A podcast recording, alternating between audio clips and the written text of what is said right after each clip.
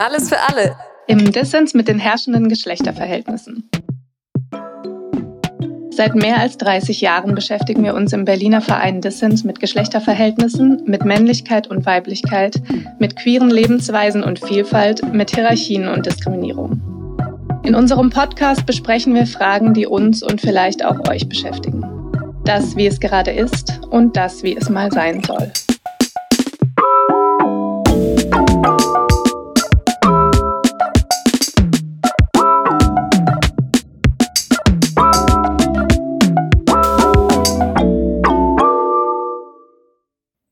Willkommen zur zweiten Folge unseres Podcasts Alles für alle. Wir bleiben auch heute beim Thema Männlichkeit und beschäftigen uns aus einer herrschaftskritischen und feministischen Perspektive mit der Frage, was motiviert eigentlich Menschen und im Besonderen Männer dazu, sich mit Männlichkeit auseinanderzusetzen. Wir haben in unserer ersten Folge und unserem letzten Podcast-Folge darüber gesprochen, dass wir, wenn wir ein gutes Leben für alle wollen und eine herrschaftsfreiere Gesellschaft, uns kritisch mit Männlichkeit befassen müssen und sich besonders auch Männer kritisch mit Männlichkeit auseinandersetzen müssen. Ähm, warum aber sollen die das machen? Darüber wollen wir heute sprechen. Wir wollen auch das Thema Gewalt und Täterschaft anreißen und wollen ein bisschen drauf gucken, was heißt das denn auch in einer Auseinandersetzung mit Männlichkeit. Wir sprechen auch weiterhin mit äh, unseren drei Gästen vom ersten Mal, mit Mart Busche, Olaf Stuwe und Andreas Hechler. Heute geht es etwas mehr in die Diskussion. Wir freuen uns sehr, dass die drei bei uns waren und wünschen euch viel Spaß beim Zuhören. Mein Name ist Ulla Wittenzellner und ich bin Sarah Klemm. Und als Einstieg in die heutige Folge spricht Andi darüber, was aus seiner Sicht Motivationen für Cis-Männer sind, sich kritisch mit Männlichkeit zu beschäftigen.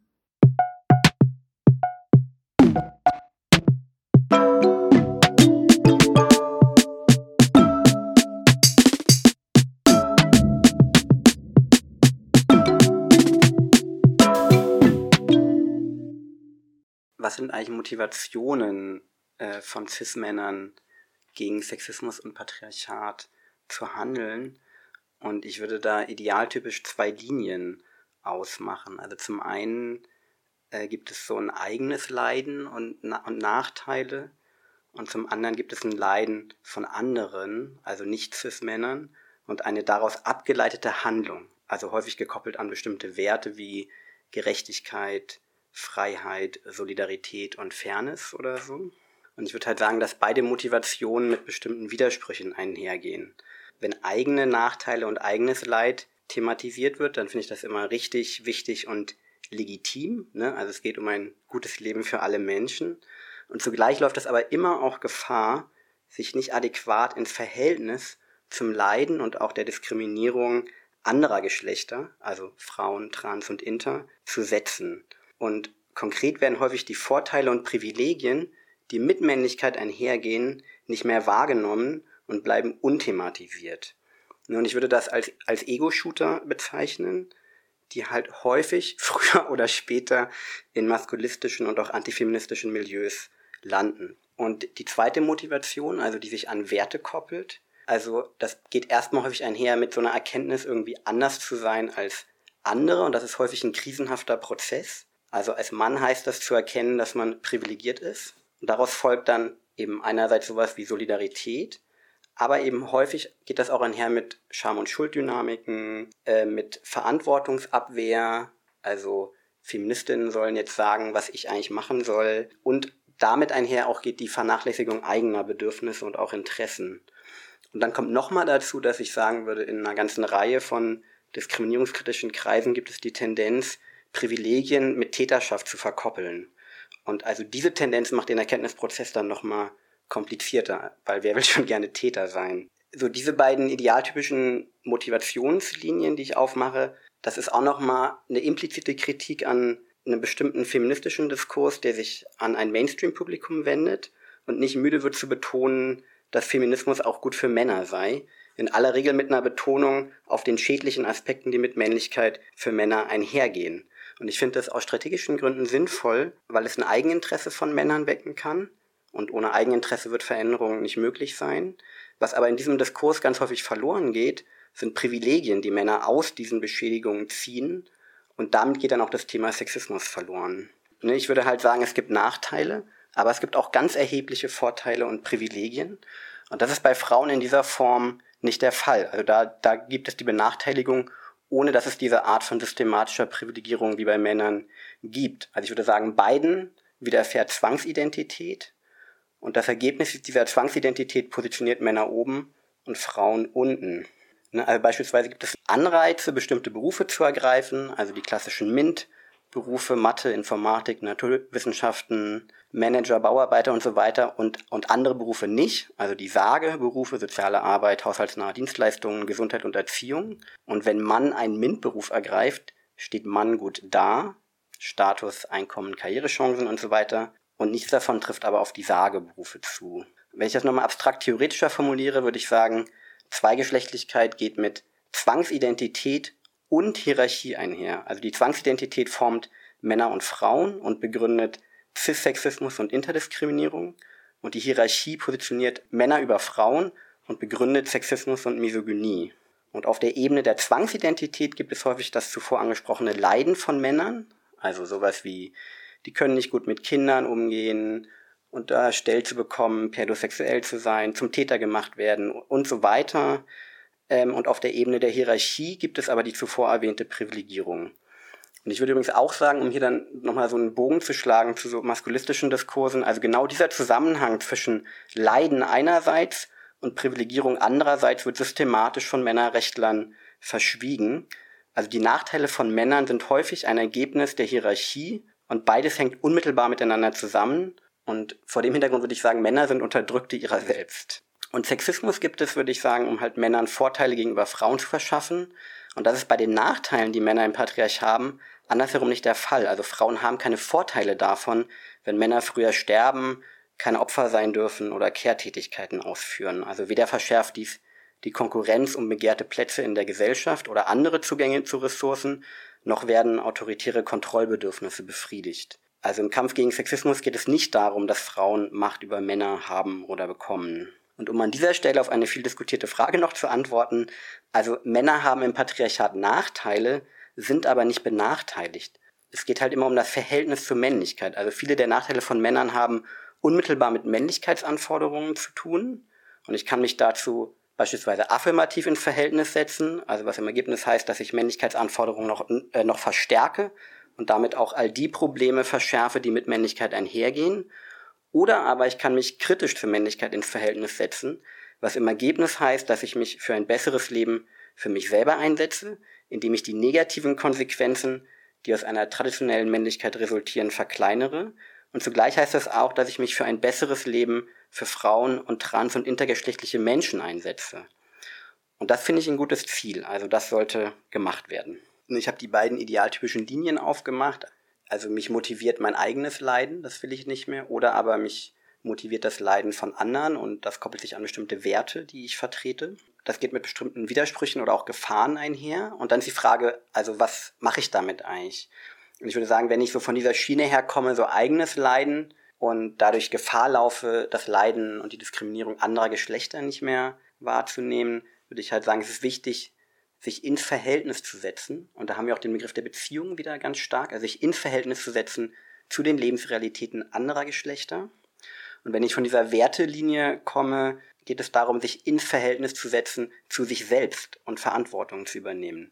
Und das kombiniert sich, finde ich, dass ich biografisch Persönliches mit politischer Analyse kombiniere. Das sah ich auch vor dem Hintergrund, dass das in vielen Männerbewegungen äh, auseinanderfällt. Also die lösen das entweder zu der einen Seite oder zu der anderen Seite hin auf. Die einen machen ganz viel Butler und Theorie und die anderen äh, spüren ganz viel im Wald und jetzt sind zugespitzt bösartig, aber so das ist häufig die Realität von so Männern, die sich Männer bewegt irgendwie verhalten und ich finde beides muss zusammengehen. Also biografisch persönliches mit politischer Analyse.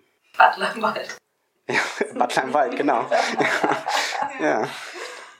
Ich habe mich auch noch gefragt, ob diese beiden Motivationen Hast du die erhoben oder ist das deine Beobachtung? Weil ich frage mich, ob es nicht einfach auch gerade einen Trend gibt, äh, sich mit äh, Feminismus, Antipatriarchat, Männlichkeit äh, zu beschäftigen.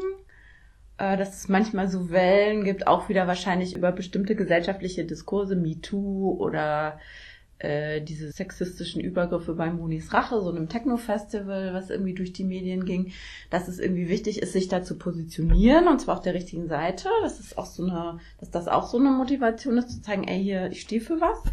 Auch möglicherweise einfach schlicht das Interesse, ich würde es gerne mal verstehen. Also wie ich da positioniert bin, wie diese Geschlechtersachen funktionieren, wie ich Mann geworden bin, wer ich eigentlich bin. Und ich weiß gar nicht, ob es unbedingt Leid ist, sondern einfach erstmal das Interesse mit Hannah Arendt, ich will verstehen, ja. Genau, also das ist eher, das ist jetzt keine empirische, keine empirische Erhebung, die ich gemacht habe. Das ähm, ist so eine Beobachtung und was ich mir so zusammengereimt habe, das ist gerne erweiterbar. Ich habe da jetzt auch keinen Anspruch darauf, dass das äh, stimmt unbedingt. Ähm, ich glaube, man kann viel damit fassen. Ja? Also das erste Beispiel von dir auch, äh, ich will mich positionieren, das wäre für mich jetzt in, das würde für mich in diesen Werteteil fallen. Ja, Fairness, Gerechtigkeit, Solidarität, das richtige Tun, also was ich ja auch prinzipiell richtig finde. Das zu verstehen, genau, das passt da jetzt nicht in mein Modell rein. Das finde ich einen interessanten Punkt. Ähm, müsste ich nochmal äh, drüber nachdenken. Vielleicht ist das noch so ein dritter Strang da drin. Also ich sag mal so, die Frage nach Motivation ist für mich deswegen so relevant, weil wenn man nachdenkt über Gesellschaftsveränderungen, ist die Frage nach Motivation einfach total zentral. Ja, und deswegen denke ich darüber nach und ähm, würde sagen, mit diesen beiden Linien, die ich aufmache, kann man relativ viel fassen. Genau, ich hatte noch, also das knüpft daran total an, weil meine, ähm, du hast was von Eigeninteresse auch gesagt. Es muss eine intrinsische eigene Motivation da sein. Grundsätzlich habe ich halt das Gefühl, auch wenn ich so, was weiß ich, weiße Privilegien, Rassismus, aber auch äh, männliche Privilegien, Sexismus, ich kann da nicht drauf warten, bis die Leute irgendwie alle intrinsische Motivation entwickeln. Also sorry, das ist eine schöne Idee so, aber äh, das würde relativ lange dauern, bis alle eine intrinsische Motivation entwickelt haben. So, ich höre das auch relativ oft tatsächlich als ein Abwehrargument, weil ich viel mit sexualisierter Gewalt auch zu tun habe. So, die Täter müssen eine intrinsische Motivation entwickeln, um sich mit ihrer Tat auseinanderzusetzen oder Verantwortung zu übernehmen. Und ich denke, nee, das ist nicht im Sinne der Betroffenen, ja, überhaupt nicht. Und irgendwie ist da für mich eine Lücke zwischen dieser intrinsischen Motivation und diesem, ja, wir wollen das gute Leben für alle. Naja, die Frage, finde ich, die sich dann stellt, ist, also wie verhinderst du zum Beispiel Gewalttaten? Also du hast Täter, wie, wie ist der Umgang mit einem Täter? Also klar, du kannst jemanden begrenzen, im Extremfall in den Knast stecken, aber wie soll das laufen? Also ganz konkret, das reicht mich dann. Wenn es nicht irgendeine Form von Eigenmotivation gibt, kein Täter mehr sein zu wollen. Ist aber nicht eine Form von Begrenzung, kann die nicht so eine Motivation auch hervorrufen? Dass nicht die erste Motivation ist, ich möchte mein eigenes Leid oder das der anderen Person begrenzen, sondern ich möchte weiterhin Zugang zu diesem Raum haben und im besten Falle nehme ich dann sozusagen dieses, diese Möglichkeit wahr, tatsächlich darüber nachzudenken, was könnte meine eigene Motivation darin sein oder beziehungsweise entwickle sie damit. Genau, da handelt es sich auch dann um eine Eigenmotivation, die natürlich mit einem mit einem gewissen Zwang dann von außen einhergeht, aber trotzdem ist da drin dann eine Eigenmotivation. Also wenn ich, wenn, also wenn es für mich ein wichtiger Wert ist, solidarisch zu handeln, dann ist das trotzdem auch eine Eigenmotivation. Oder? Ich empfinde, da ist eine Lücke. Also viele Leute wollen eine bessere Gesellschaft oder wollen irgendwie weniger leiden oder keine Ahnung, aber deswegen bewegen sie sich trotzdem nicht. Ich habe so einen Punkt, und zwar, wie wer will schon gerne Täter sein? Ich glaube eigentlich, dass es so in der Auseinandersetzung darum gehen muss, so eine Widersprüchlichkeit genau zu entwickeln. Also so auch immer Täter zu sein. Das eigentlich, also daran zu arbeiten, äh, dass es so keine Unschuld gibt. Also das ist, ich würde sagen, aus einer männlichen Position, aus einer cis-männlichen und so weiter Position schon mal gar nicht. Aber ich würde es generell sagen, dass es äh, darin darum geht, die Widersprüchlichkeit immer Täter und Opfer zu sein. Also diese Energie aufbringen zu können, also auf so einer persönlichen Ebene. Und dazu braucht es wiederum wirklich gute, tragfähige Zusammenhänge, ähm, also daran gut zu arbeiten.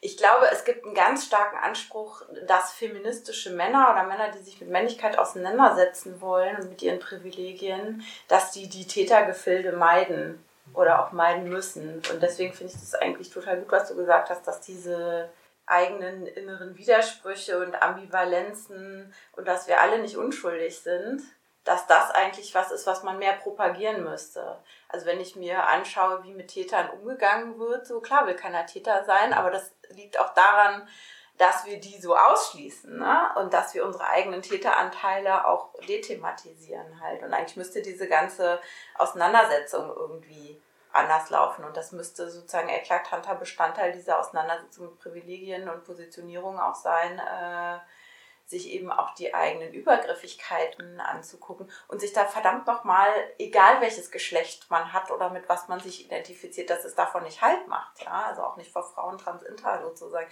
sie selbstverständlich auch übergriffig und Täter sein können. Und ähm, dass wir darin vielleicht auch was Gemeinsames haben. Vielleicht auch nochmal ähm, ganz gut das auch zu diskursivieren, also da mehr drüber zu reden. Deswegen ist es ganz gut, dass sie den Podcast macht, um, um solche heiklen Punkte auch vielleicht nochmal zu besprechen. Ähm, und nicht nur zu sagen, ja, die Auseinandersetzung ist gut und wichtig und wir wollen das schöne Leben, aber das heißt ja auch verdammt nochmal was. Das heißt, in die eigenen scheiß Abgründe zu gucken. Und ich finde vielleicht auch ähm, da anknüpfend, dass das heißt, ich kann an mir angucken, dass ich auch Täterin bin, dass ich diese Anteile auch habe, ohne dass ich nur das bin, sondern ganz viel anderes auch. Ja, genau.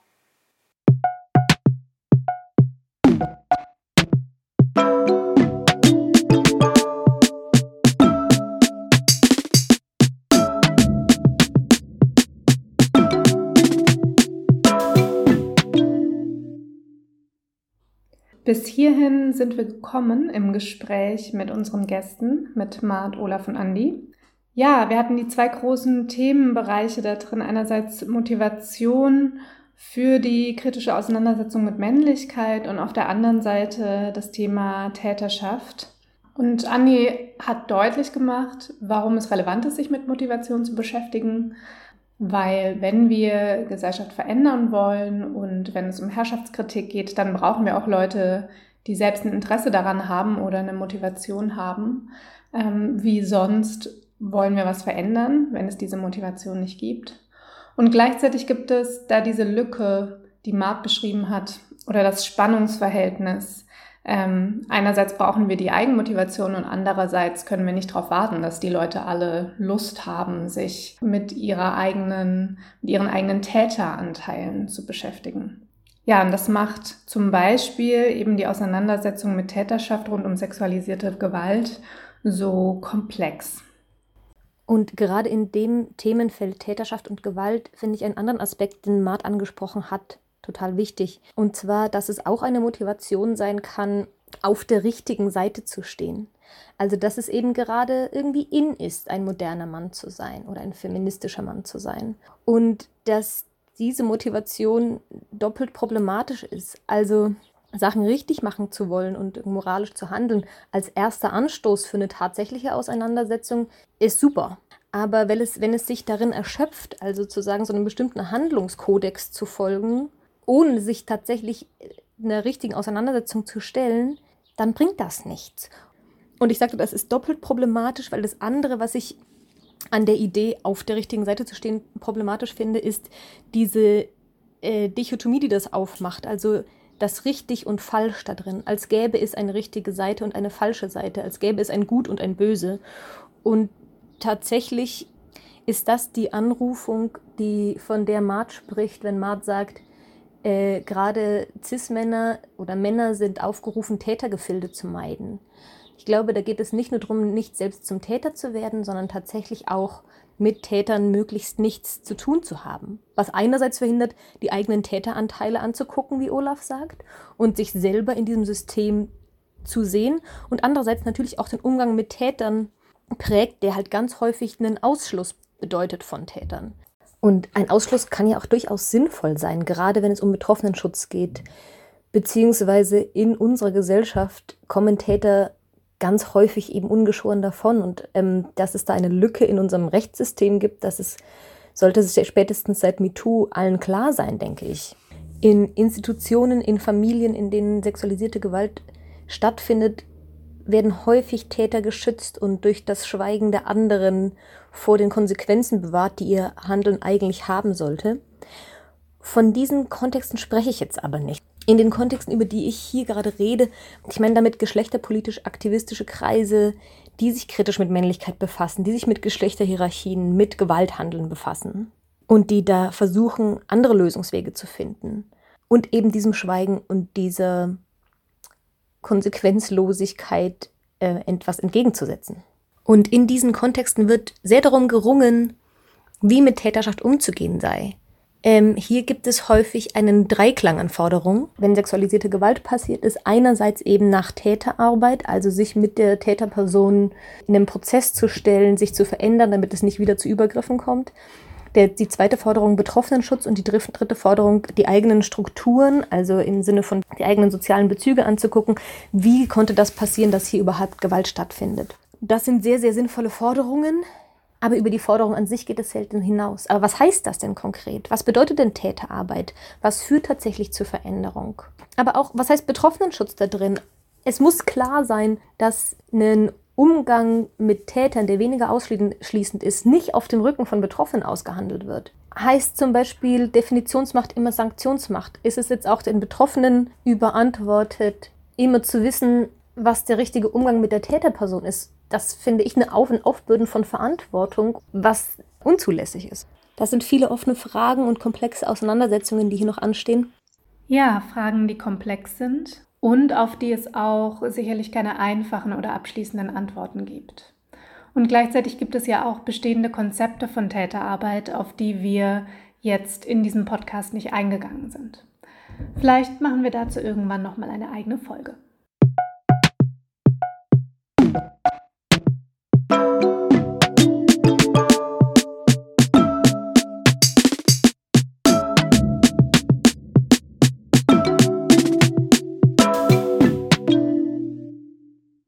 Wir hatten unsere drei Gäste gefragt, was für sie in der Auseinandersetzung mit Männlichkeit gerade besonders wichtig ist, was sie persönlich besonders beschäftigt. Und Marts Antwort auf diese Frage greift genau das Spannungsverhältnis nochmal auf.